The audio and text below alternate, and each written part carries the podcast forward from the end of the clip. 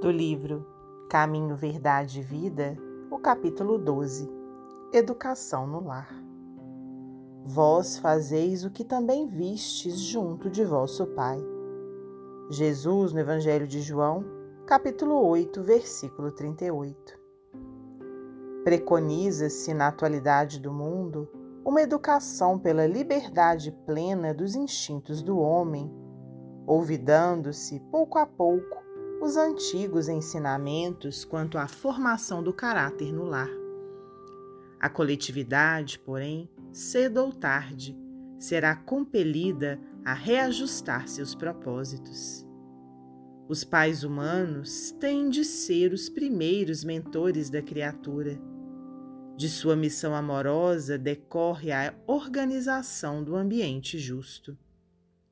Meios corrompidos significam maus pais entre os que, a peso de longos sacrifícios, conseguem manter, na invigilância coletiva, a segurança possível contra a desordem ameaçadora. A tarefa doméstica nunca será uma válvula para gozos improdutivos, porque constitui trabalho e cooperação com Deus.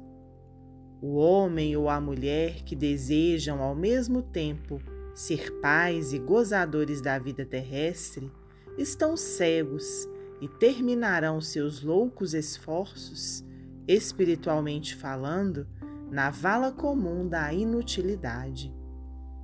Debalde se improvisarão sociólogos para substituir a educação no lar por sucedâneos abstrusos que envenenam a alma. Só um espírito que haja compreendido a paternidade de Deus, acima de tudo, consegue escapar à lei pela qual os filhos sempre imitarão os pais, ainda quando estes sejam perversos. Ouçamos a palavra do Cristo e, se tendes filhos na terra, guardai a declaração do Mestre como advertência. Emmanuel, psicografia de Francisco Cândido Xavier.